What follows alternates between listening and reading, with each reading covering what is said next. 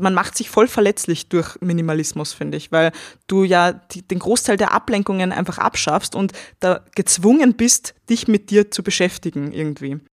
Ihr Lieben, willkommen zu einer neuen Episode Honey Talks. Ich freue mich mega, dass ihr heute mit dabei seid, denn ich habe eine sehr spannende Gästin.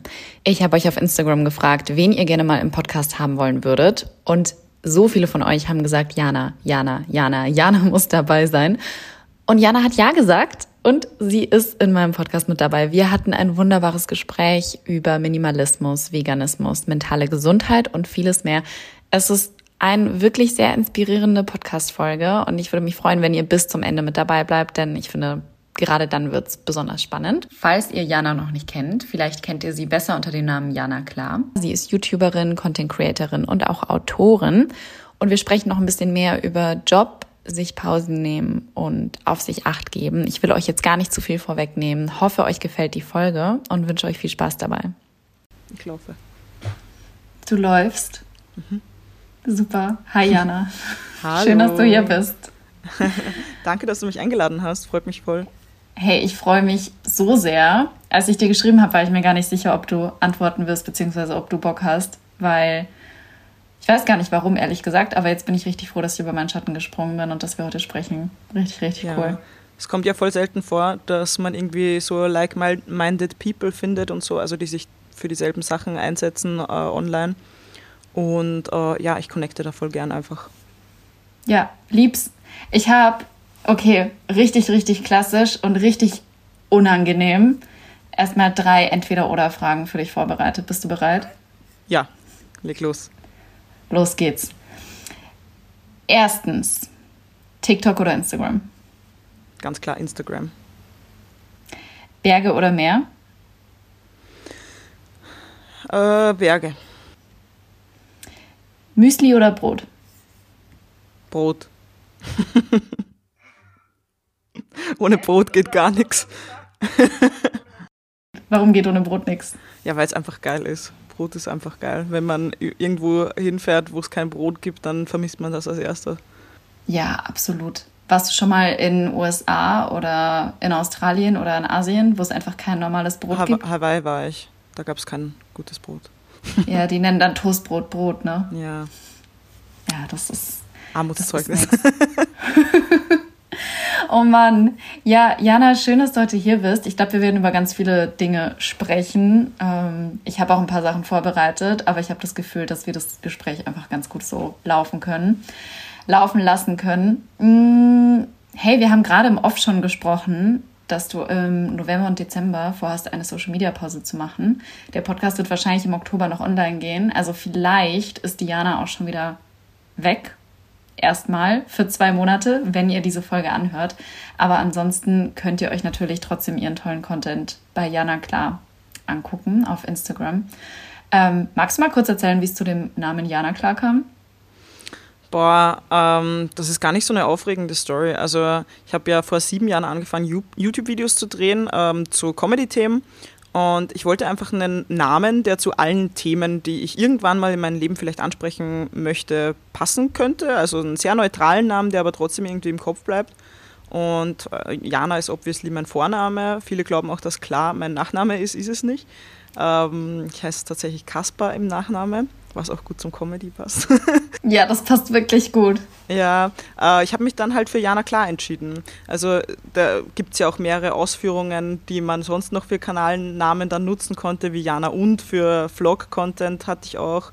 Oder Jana Lecker für Koch-Content und so. Also kann man ja. Aber Jana Klar ist so das Neutralste und das für mein Hauptcontent. Passt. Und das ist auch cool. Man kann mhm. da wirklich viel draus machen. So. Also ja, ich habe einfach klar. überlegt, da gibt es keine lustige Story. Ich habe überlegt und habe das genommen. Ich finde es aber super. Ich finde es auch ehrlich gesagt immer ein bisschen random, wenn ich gefragt werde, was meine Story zu meinem Instagram-Namen ist.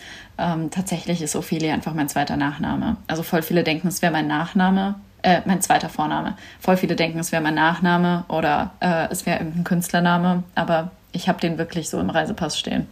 Nice. No. Ja, wusste ich auch nicht. ja, jetzt weißt du es. ähm, ja, Wir haben gerade schon gesagt, du machst eine Social Media Pause im November, Dezember. Freust du dich drauf? Wie ist das für dich? Also, also warte mal, ankündigen werde ich auf jeden Fall äh, einfach Anfang November, dass ich jetzt mal auf ähm, unbegrenzte Zeitpause mache. In meinem Kopf ähm, und in meinem Kalender steht äh, November, Dezember. Aber ich will mir überhaupt keine Grenzen auf irgendwas setzen. Ähm, ich habe jetzt einfach mal ab Ende Oktober all meinen Kooperationspartnern Bescheid gesagt, hey Leute, äh, ich melde mich, wenn ich wieder Bock habe, äh, ich mache jetzt mal Pause. Könnte sein, dass ich vielleicht im Dezember wieder Bock habe, könnte aber auch sein, dass ich mir einfach mal länger Pause gönnen will. Also ja, in meinem Kopf ist jetzt mal so November, Dezember, könnte aber auch anders sein. Will mir mal einfach keine Grenzen setzen. Ne? Ja, finde ich gut. Finde ich sehr gut. Ich meine, gut, dann gucken wir auf jeden Fall, dass der Podcast im November online kommt und dann Schade, dass du so lange weg sein wirst, aber ich kann es auch sehr gut nachvollziehen. Was waren so deine Beweggründe, dass du gesagt hast, du möchtest jetzt eine Pause machen? Hm, wie ich vorher schon gesagt habe, ich mache seit äh, sieben Jahren Content online. Und das Einzige, was ich mir jemals so richtig äh, Pause gegönnt habe, war äh, dieses Jahr, hatte ich im Mai, glaube ich, ja im Mai hatte ich einen Monat schon äh, Content-Pause und ähm, das habe ich auch sehr, sehr dringend gebraucht, weil es ist ja nicht immer nur, wenn ich jetzt sagen würde, ich mache mir ein Wochenende ohne Social Media, dann ist man ja deswegen von der Arbeit nicht weg, weil mein Kopf arbeitet ja die, der verarbeitet ja die ganze Zeit, was könnte ich ähm, kreativ umsetzen, was könnte ich zu Content machen und so. Und ich glaube, ich brauche es einfach als kreativer Mensch mal, mich von meinen Hauptthemen zu distanzieren, um es mir von außen anzuschauen und wieder mal so zu reflektieren, was will ich machen, wie strukturiere ich das und so. Und äh, halt einfach mal wieder ein bisschen runterkommen, frischen Wind reinbringen, indem ich mich einfach vom Thema ähm, wieder mal ein bisschen distanziere und mein Ding durchziehe. So. Ich habe heute erst eine Quote gelesen und die ging ungefähr so: Creative people need time to sit around and just do nothing. Ja. Oh, das passt gerade, glaube ich, ganz gut zu dem, was du gesagt hast. Ich hatte tatsächlich am Samstag einen handyfreien Tag beziehungsweise bildschirmfreien Tag, weil ich auch gemerkt habe, dass ich es so brauche, weil ich so unter Strom gestanden bin und ähm, Mhm. Bin aber auch einfach absolut süchtig nach meinem Handy. Ich habe es ja. trotzdem zweimal angemacht und habe kurz auf was geantwortet. Aber wie du schon sagst, so diese, ganze, diese ganzen Hintergrundgedanken, hm, das ist jetzt natürlich auch Jammern auf hohem Niveau. Ähm, ich weiß, dass der Job an sich sehr privilegiert ist und sehr viele Freiheiten mit sich bringt. Aber ähm, ja, wie du schon sagst, er lässt einen halt nie so richtig los. Mhm. Gehört ja auch äh, zu dem Job einfach dazu, ähm, um wieder kreativ zu sein. So. Ja. Ich hatte meine kreativen Hochphasen von meinen letzten Jahren immer in der Zeit, in der ich am meisten Sachen unternommen habe, die nichts mit meinem Job zu tun haben an sich. Also du fängst ja dann irgendwo dann wieder was auf, was du wieder irgendwie verarbeiten willst und äh, Zeit für dich brauchst, dich erstmal zurückziehst ähm, und so Stuff. Und wenn man jetzt, also durchgehend äh, Instagram Stories mache ich ja noch mache ich ja nicht schon seit sieben Jahren, sondern erst seit zwei oder so oder drei. Und mhm. jeden Tag interessant zu sein auf Instagram Stories, äh, das braucht, da braucht man ab und zu halt mal auch längere Pausen von. Das ist einfach gesund. Es ist gesund, ja. Und in dem Sinne vielleicht auch ein Appell an alle, die hier zuhören. Macht mal wieder eine Social Media Pause. Mhm. Glaubst du, dass Social Media toxisch ist oder toxisch sein kann? Was ist dein Bezug dazu? Äh, ja, also da gibt es so einen typischen Satz, den ich immer sage, äh, ist wie Feuer, man kann damit kochen oder ein Haus abbrennen. Also äh, es kommt darauf an, was du daraus machst und ob du lernst, damit äh, so umzugehen, dass es dir nicht schadet. Ist extrem schwierig, weil es extrem schnell zugänglich ist. Ähm, und ja, ich, ich glaube, es braucht einfach extreme Übung, um mit Social Media so umgehen zu können, äh, dass es für dich nicht toxisch ist. Ich glaube, es ist schwer. Auf jeden Fall, wenn, wenn man sich nicht dazu in der Lage fühlt, ähm, das üben zu können, dann würde ich mich fernhalten. Würdest du sagen, dass du, seit du dich ein bisschen mehr mit Themen wie Nachhaltigkeit, Minimalismus, Veganismus auseinandersetzt, dass sich auch dein Bezug dazu verändert hat? Also dein ganzer Social-Media-Konsum? Ja, Ging ich das vielleicht so ein bisschen miteinander einher? Ja, ja. Ähm, der be bewusster Konsum ist ja generell etwas, was mich beschäftigt seit längerem und dazu gehört ja auch äh, Social Media Konsum. Und ich habe, da hat sich auf jeden Fall bei mir immer wieder was getan. Also ich habe immer wieder Phasen gehabt, wo ich mich zurückgezogen habe aus dem Internet, dann auch zum Beispiel einfach so nebenbei Ausbildung als Kräuterpädagogin gemacht habe, etwas, was gar, nicht, gar nichts mit dem zu, zu tun hatte einfach. Ähm, ja, also mein Zugang dazu hat sich auf jeden Fall geändert, aber trotzdem bin ich noch absolut süchtig danach. Also ich glaube, das braucht immer wieder, ich muss mir immer wieder zurückziehen, immer wieder mir bewusst machen, äh, Meditation machen und mir in der Meditation bewusst machen, dass nicht alles stimmt, was man jeden Tag auf äh, Instagram sieht. Und äh, ja, es ist einfach ein, ein, harter Prozess. So. Also ich, ich ja. kann jetzt nicht sagen, dass ich schon 100% äh, gesund mit Thema Social Media umgehe. Wer kann das? Ich glaube, wir können es noch gar nicht. Ähm, nee. Ich habe ja Philosophie studiert und vor allem auch angewandte Philosophie, also mhm. Ethik. Und da sagt man ja auch einfach, dass die Technik viel zu schnell gekommen ist ja. und dass wir noch gar keine wirklichen Verhaltensweisen haben, um einen gesunden Umgang damit mhm. lernen zu können. Ja, wie denn auch? Aber weil Nee, wie denn auch? Und ich meine, du hast gerade auch gesagt, du machst das seit sieben Jahren. Das ist halt schon eine Hausnummer. Oh, und in den sieben Jahren hat sich auch extrem viel getan. Ich habe das Gefühl gehabt, anfangs war es noch viel, viel einfacher natürlich, äh, wo noch nicht so viel Content online stattgefunden hat, wo Instagram zum Beispiel auch noch eine viel ruhigere Plattform war, auf der man halt schöne Fotos geteilt hat und so. Und dann sind langsam so Stories dazugekommen. Da hatte man noch so seine äh, paar Lieblinge, die man immer geschaut hat und so. Das hat einen jetzt auch noch nicht so extrem beeinträchtigt. Aber ab dem Zeitpunkt, wo diese Reels gekommen sind, explodiert mein Gehirn. Das ist auch unglaublich, was es mit der Aufmerksamkeitsspanne macht, ja, oder? Extrem. Ich habe das Gefühl, ich habe die eines Goldfischs, nämlich von so ungefähr eineinhalb Sekunden. Wenn mein Gehirn nicht innerhalb von eineinhalb Sekunden stimuliert wird, dann ist auch schon wieder vorbei. Ja. Das ist Wahnsinn, was es mit einem macht. Gut, aber Instagram sagt ja auch von sich, dass sie jetzt eine Video-Content-Plattform sein wollen. Ja, toll. Und wo bleibt die ja. neue Fotocontent-Plattform? Ich bin die Erste. ich komme mit. Vielleicht müssen wir uns was Neues überlegen. Also ich habe nichts gegen, hab gegen Videocontent. Ich habe mit Videocontent angefangen, aber ich möchte gern ähm, Videocontent, für den man sich Zeit nimmt, um den zu konsumieren. Also ich, ich, ich, mag diese Schnelllebigkeit überhaupt nicht und kann gar nicht damit umgehen. Und ich bin so extrem anfällig für, für äh, Sachen, die mich stimulieren. da geht es mir ganz ähnlich wie dir. Ja. Aber du hast ja gerade schon gesagt, dass du auch jetzt mal was gemacht hast, was so gar nichts mit Social Media zu tun hat, nämlich deine Ausbildung zur Diplom-Kräuterpädagogin, richtig? Ja, Diplom habe ich noch nicht, muss ich noch Diplomarbeit schreiben. Aber zertifizierte okay. Kräuterpädagogin bin ich schon. Hammer. Wie bist du da drauf gekommen? Boah, ähm, ich bin mal zu einem Event ähm, eingeladen worden von Sonnentor, hier not sponsored. Ähm, da liebe hat die liebe Valerie von Blatt und Dorn ähm, gezeigt, was man so für Kosmetik aus Pflanzen machen kann selber. So, es war so ein DIY-Thing. Und irgendwie war ich da und sie hat was mit Hagebutten gemacht. Und ich dachte, was ist das denn? Das habe ich ja noch nie gesehen. So, so ich war voll weg von dieser, von dieser Naturwelt. Ich ähm, habe mir ist so richtig bewusst geworden, wie wenig ich mich mit der Natur auskenne. Ich habe null Ahnung von, wenn du mir irgendwelche Blätter zeigst, was das ist. Ähm, und ich glaube, so geht es den meisten. Also ähm, vielleicht höchstens, dass man zwei Bäume beim Namen erkennt oder so ist der Standard von Stadtbewohnern. Also am Land ist vielleicht noch ein bisschen anders, aber jetzt auch in der Stadt, wo ich wohne, denke ich mal, dass die meisten, die ich ansprechen würde, keine Natur erkennen würden. Und das finde ich schade. Und deswegen dachte ich mir, ich mache diesen Kurs, damit ich ähm, mehr selber für mich weiß und mich wieder mehr mit der Natur ähm, verbinden kann und das dann vielleicht auch weitergeben kann. Hey, das finde ich gerade richtig schön und richtig inspirierend. Ich denke mir gerade bei Pflanzen immer so, dass wir eigentlich zusammen mit denen gewachsen sind und zum Menschen geworden sind und dass die Natur eigentlich so für uns da ist und wir für die Natur da sind. Also eigentlich ist es halt literally für uns gemacht. Also die Natur, wir sollen die ja auch schön finden. Wir sollen mhm. Früchte anziehend finden. Wir sollen die ja auch essen. Und eigentlich sind wir in so einer Symbiose mit der Natur, dass es krass ist, dass ich die meisten Kräuter nicht erkenne, obwohl ich am Land aufgewachsen bin. Mhm. Also ja. manchmal gehe ich noch mit meinen Eltern spazieren und dann sagen die mir wieder, ah, guck mal hier, dieses Kräuterblatt ist ein natürliches Antidepressivum. Und ich denke mir immer, toll, ich habe schon wieder den Namen vergessen.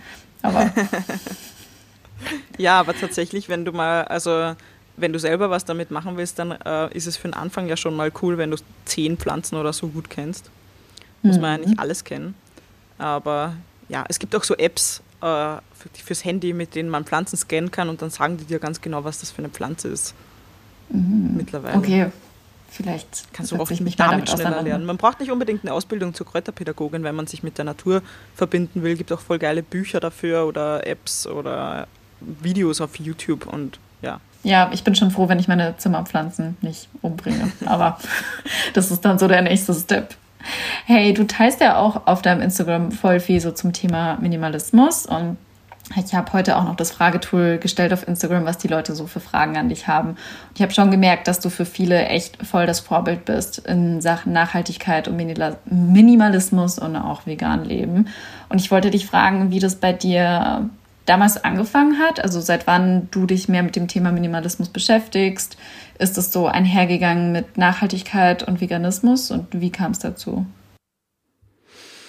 Boah, ich glaube, dass da recht viele Sachen auf einmal ähm, dazu beigetragen haben, dass ich mich dafür interessiert habe. Zum einen ähm, sicher den ersten Stein ins Rollen hat es gebracht, ähm, dass ich mich irgendwann mal angefangen habe, vegetarisch zu ernähren. Ja, auch so vor sechs Jahren oder so oder vor sieben fast schon.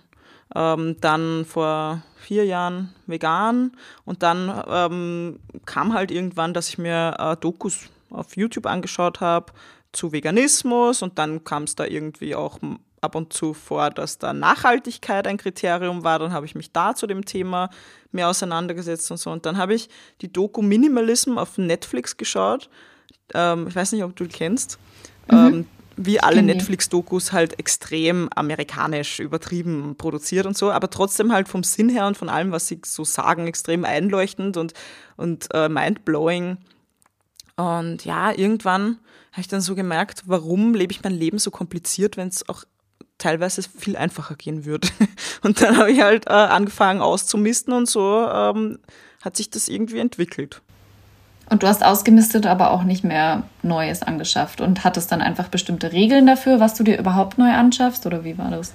Äh, äh, ich glaube, dass es da, ich, ich bin, äh, also ich bin nicht fertig mit irgendeinem Prozess oder irgendwas. Also generell Prozesse hören auf mit dem Tod. So. Also ich bin mittendrin in meiner Minimalismus-Geschichte und erfahre auch immer wieder Neues für mich, ähm, wie es für mich funktioniert oder nicht.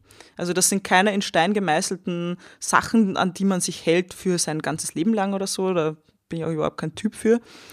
Ähm, ja, auf jeden Fall habe ich mal angefangen, in meiner Wohnung so alles radikal auszumisten und nur noch die Sachen zu lassen, die ich so wirklich brauche. Also das war mal, ich glaube generell, wenn man etwas verändert, wir sind immer wie so Pendel, von einem Extrem muss es erstmal ins andere, um sich es dann irgendwann in Balance auszuwiegen in der Mitte so.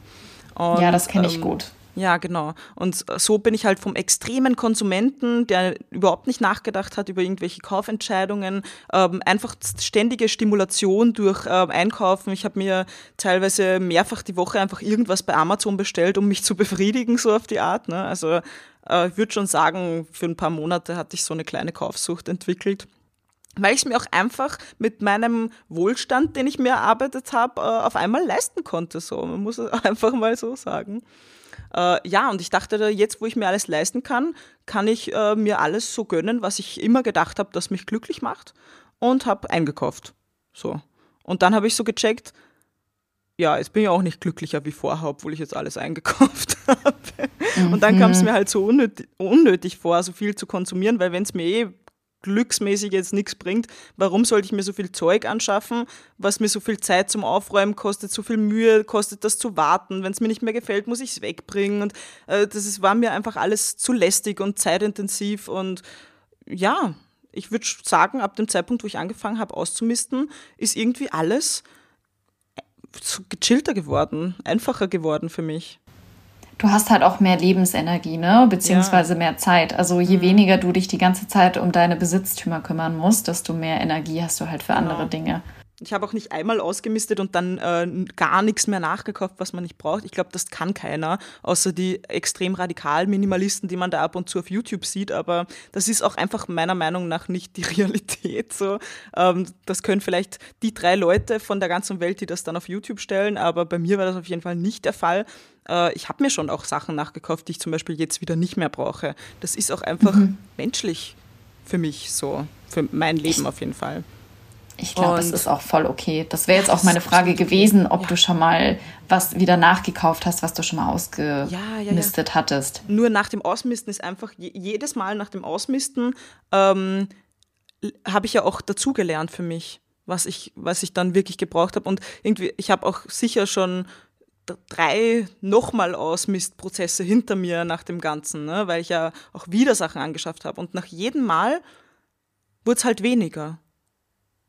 Ja, und ähm, auch, ich habe auch angefangen, ähm, viel mehr, was ich dann kaufe, Secondhand einzukaufen, wo dann auch der Nachhaltigkeitsfaktor wieder besser ist und wo man dann auch nicht so das Schuldbewusstsein hat, wenn man mal was kauft, was man dann nicht gebraucht hat, weil wen hat es gejuckt, wenn ich was, was eh schon benutzt ist, dann nochmal benutze und dann drauf komme, dass ich es doch nicht gebraucht habe und wieder weggebe. So, ist ja Voll. komplett egal. Das ist ein guter Gedanke. Und was ich auch dazu sagen will noch kurz, ähm, äh, es ist auch extrem wichtig für äh, kreativ arbeitende Menschen, sich nicht zu verbieten, neue Dinge in sein Leben zu holen, weil dann ist die Kreativität tot.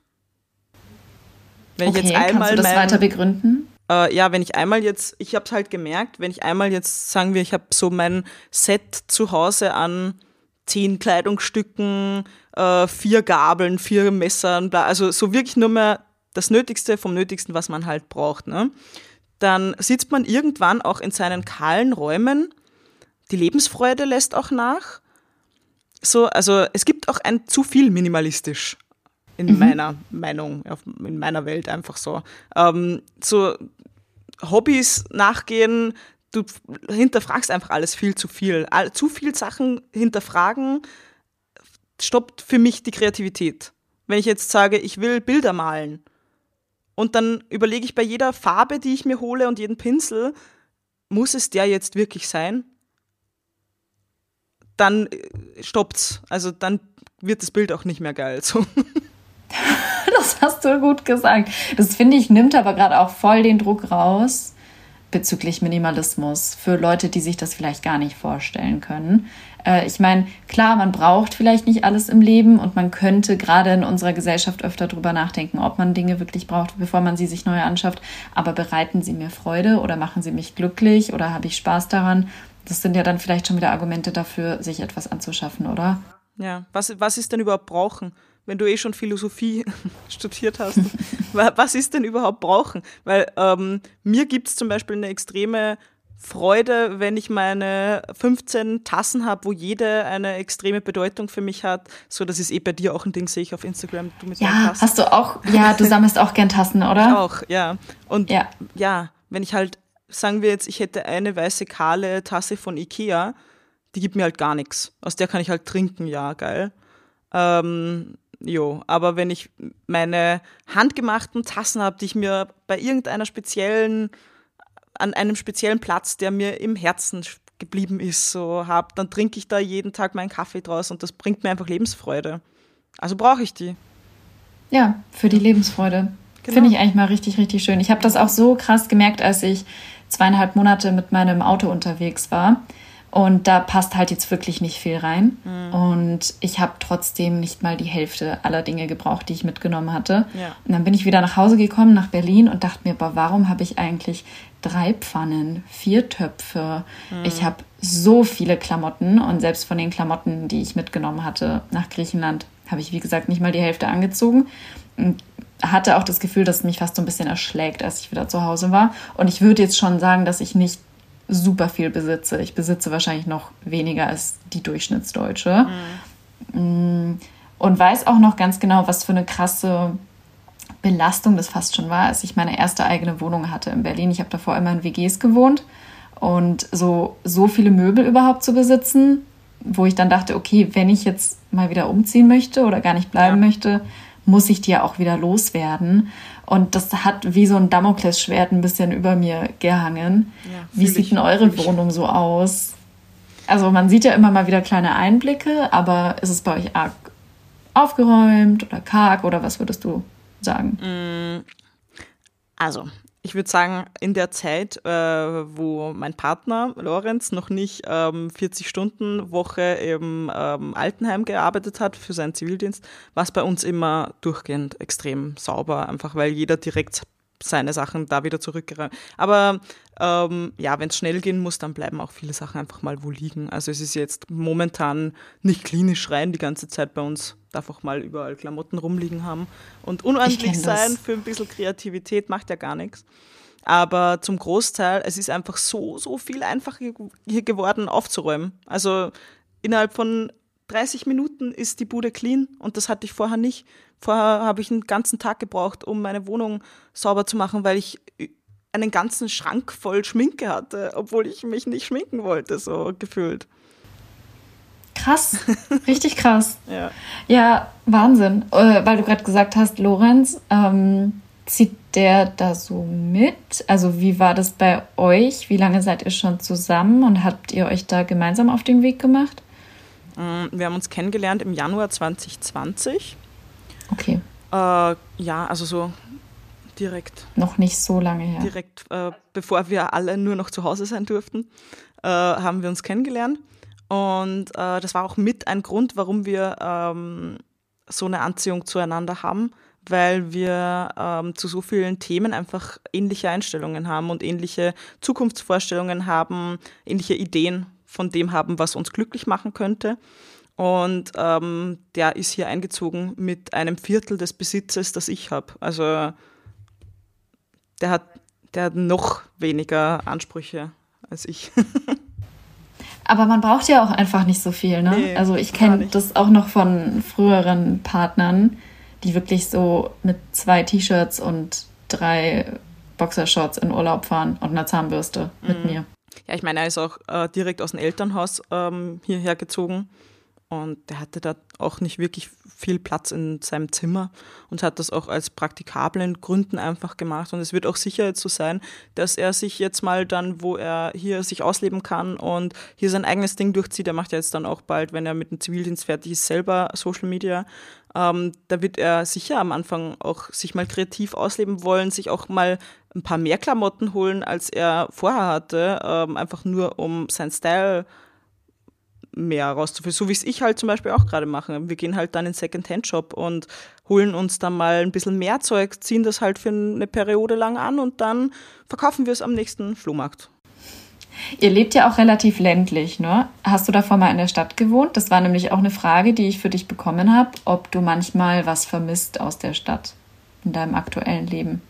Also die Frage war wortwörtlich, Jana, Du bist in deinen Zwanzigern. Hast du das Gefühl, dass du etwas verpasst, weil du wenig Zeit in der Stadt verbringst? Ich gebe die Frage jetzt einfach mal so weiter. Mhm, mh. Ja, also ich bin aufgewachsen in einem äh, kleinen, kleinen, in Anführungszeichen, Ort. 40.000 Einwohner hat der Ort, so klein ist er nicht.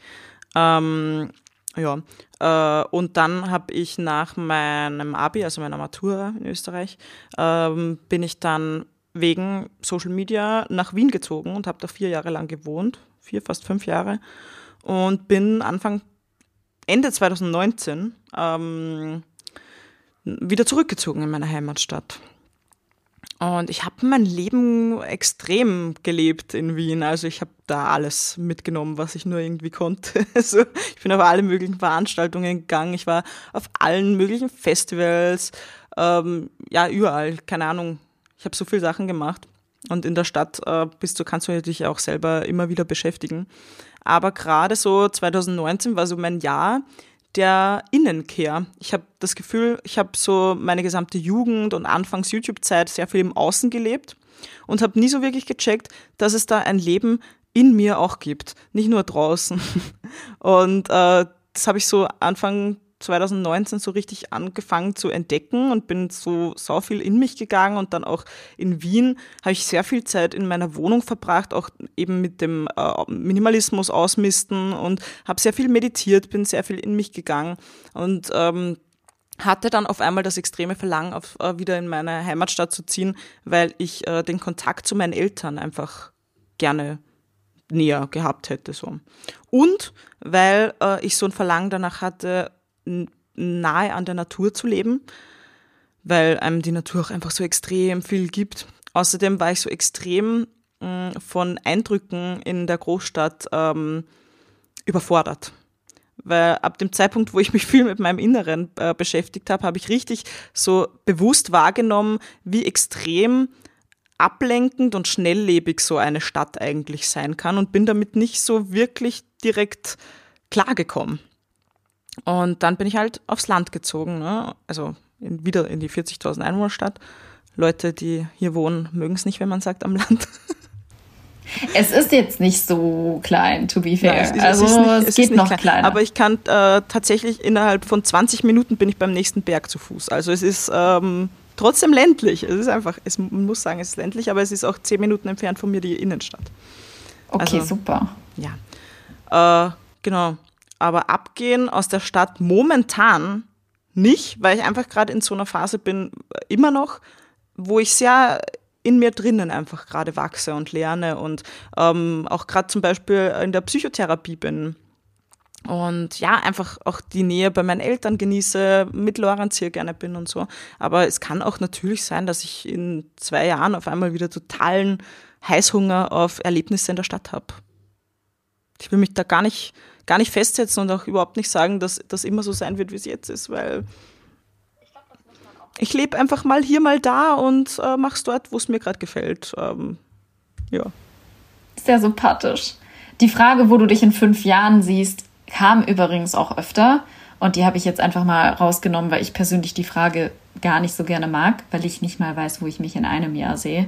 Ehrlich gesagt, ich finde so Zukunftsfragen sowieso immer ein bisschen schwierig. Und wenn du sagst, du lebst halt im Hier und Jetzt und bist voll bei dir, dann merkst du ja eigentlich auch ganz gut, was du gerade willst. Und das kann sich halt ändern.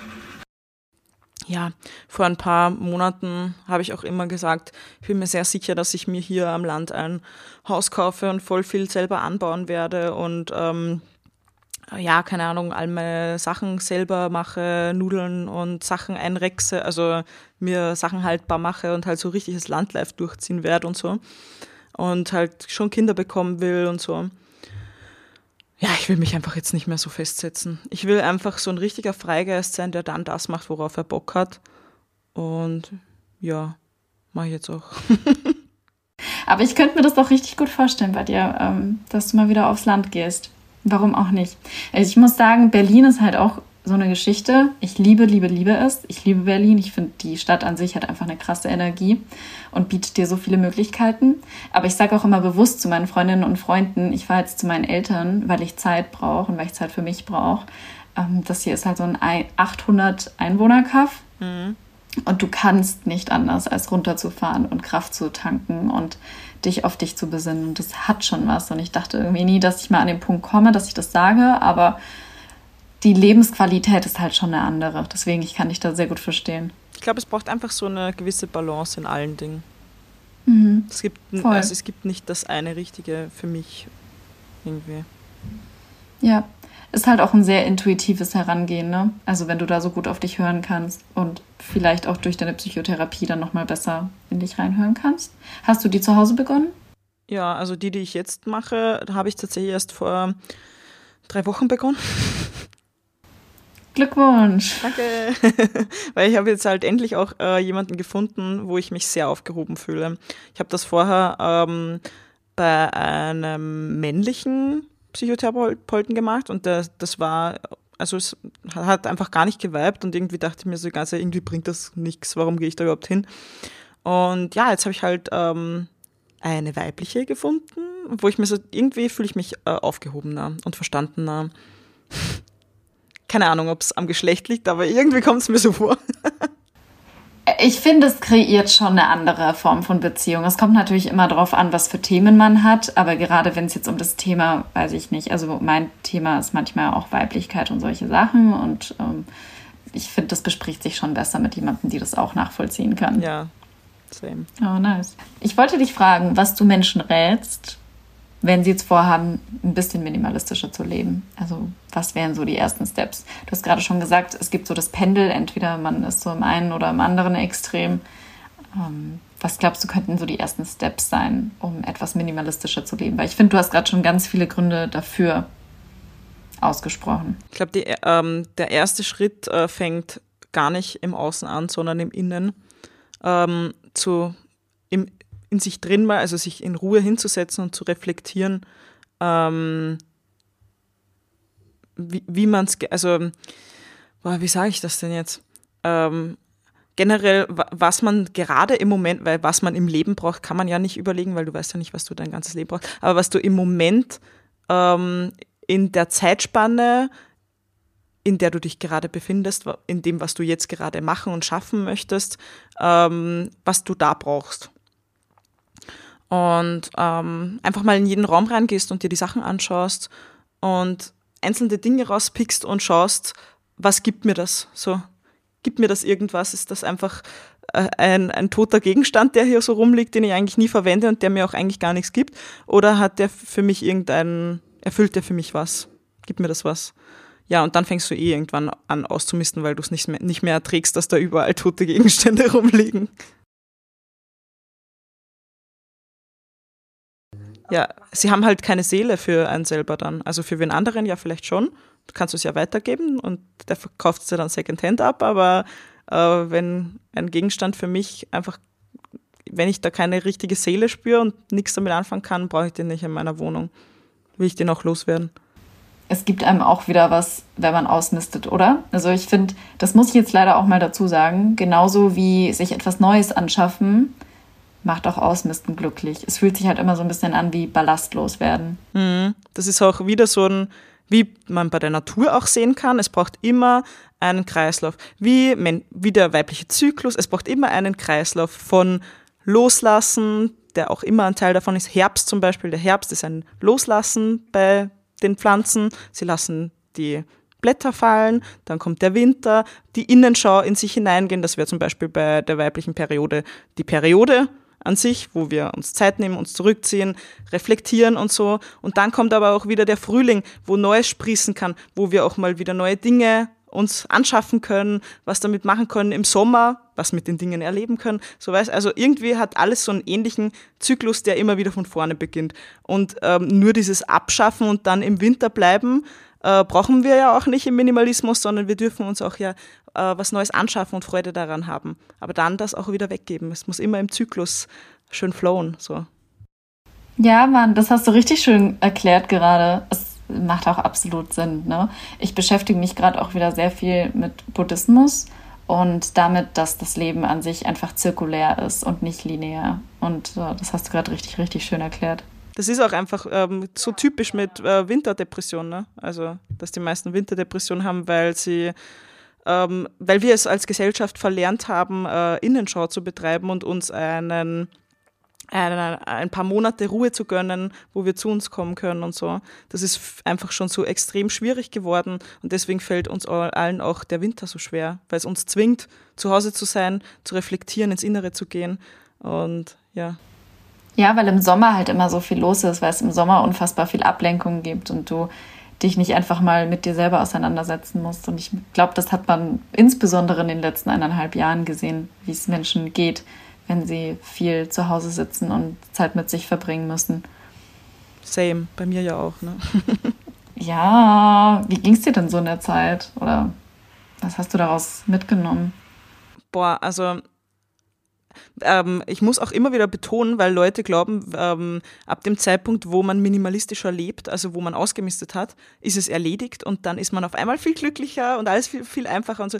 Blödsinn. Also das ist der Anfang. Du gibst dir überhaupt mal erst die Möglichkeit, in dich reinzuschauen und ähm, und deine alten Wunden zu heilen und ähm, ja, keine Ahnung, erstmal wieder alles in dir so aufzuwühlen und so. Und irgendwie habe ich gerade, man macht sich voll verletzlich durch Minimalismus, finde ich, weil du ja die, den Großteil der Ablenkungen einfach abschaffst und da gezwungen bist, dich mit dir zu beschäftigen irgendwie. Mhm. Und das macht einen voll verletzlich, verwundbar.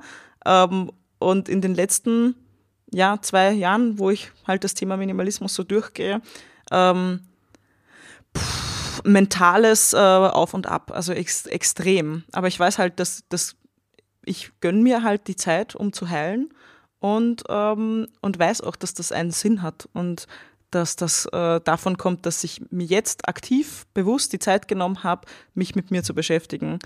Ja, also schwierig die letzten zwei Jahre. Viel ähm, Zeit mit mir auch alleine verbracht gezwungenermaßen. ja. Äh, ja.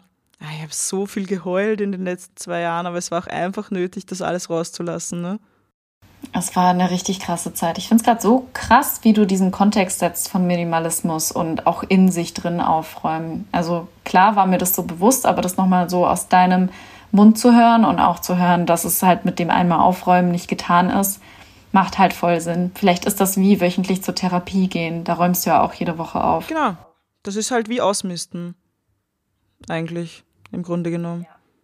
Und auch voll wichtig und deswegen bin ich auch voll auf jeden stolz, der ähm, sich mit seinem Inneren befassen möchte und zur Therapie geht, weil das ist nichts anderes, als in sich aufzuräumen und dann ähm, einfach so ein Upstep des Mindsets in der gesamten Gesellschaft ähm, mit sich bringt. Also je mehr Leute zur Therapie gehen und sich mit dem Inneren befassen, desto besser wird es in der gesamten Gesellschaft so. Ich finde es wirklich schlimm, weil bei meinem letzten Therapeuten, wo ich war, der hat ähm, wirklich so, also ich, ich war mir einfach extrem dessen bewusst, dass ich ganz sicher zu dem Zeitpunkt, wo ich die erste Therapie angefangen habe, ähm, eine Depression entwickelt habe. Und ähm, habe mit dem halt darüber geredet und so. Und der meinte dann so, ja, wir nennen es jetzt mal noch nicht Depression und schreiben das auch nicht nieder, weil das ja in Zukunft in Irakte vielleicht dann nichts Positives mit sich bringt. Nennen wir es jetzt mal depressive Verstimmungsphasen. Und äh, da dachte ich mir auch so, leugnen müssen wir es ja jetzt nicht. mir ist wurscht, was da in der Akte drin steht. So.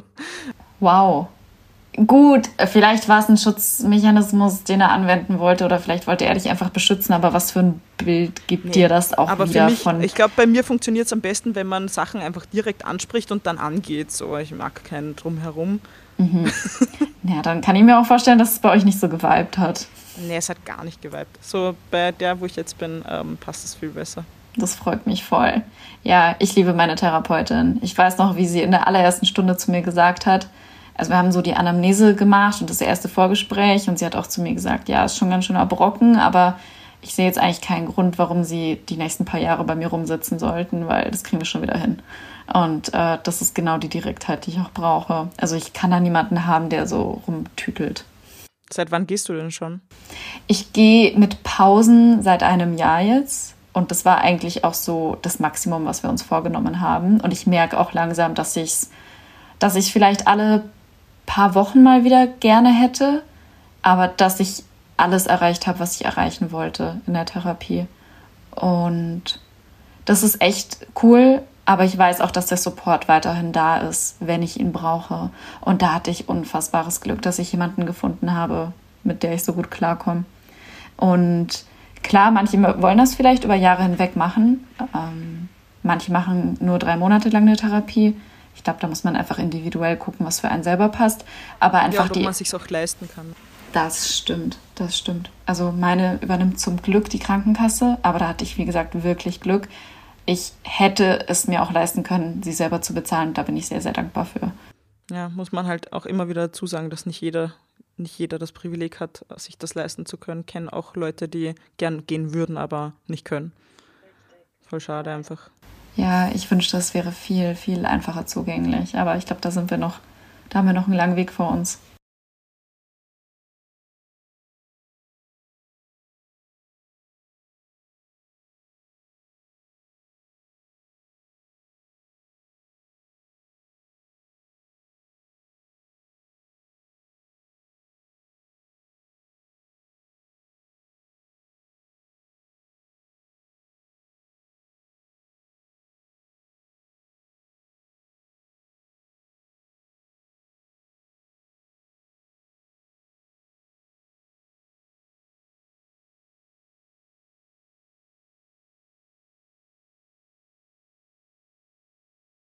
Voll. Ich glaube, ich dachte ganz lange, dass ich das schon wieder selber hinbekomme und dass ich keine professionelle Hilfe brauche. Und das war für mich der Grund, warum ich so lange gebraucht habe, mir wirklich professionelle Hilfe zu suchen. Weil es dann natürlich auch immer wieder Zeiten gibt, in denen du denkst, okay, es wird schon wieder, ich krieg das hin. Und dann kommt aber die ja, nächste same. Tiefphase. Und deswegen gehst du ja dann zur Therapie, um zu lernen, wie du nicht in dieser Tiefphase bleibst oder wie du diese vielleicht schneller erkennst. Ja. Aber ich finde, wenn du jetzt zum Beispiel sagst, dass du die, also dass du dir den November, Dezember freinimmst oder vielleicht auch noch länger, dass du dir jetzt auch mal diese Pause gönnst, finde ich, setzt es schon ein krasses Zeichen und ich muss sagen, ich bin jetzt schon ziemlich inspiriert davon. Mhm. Kannst ja mitmachen.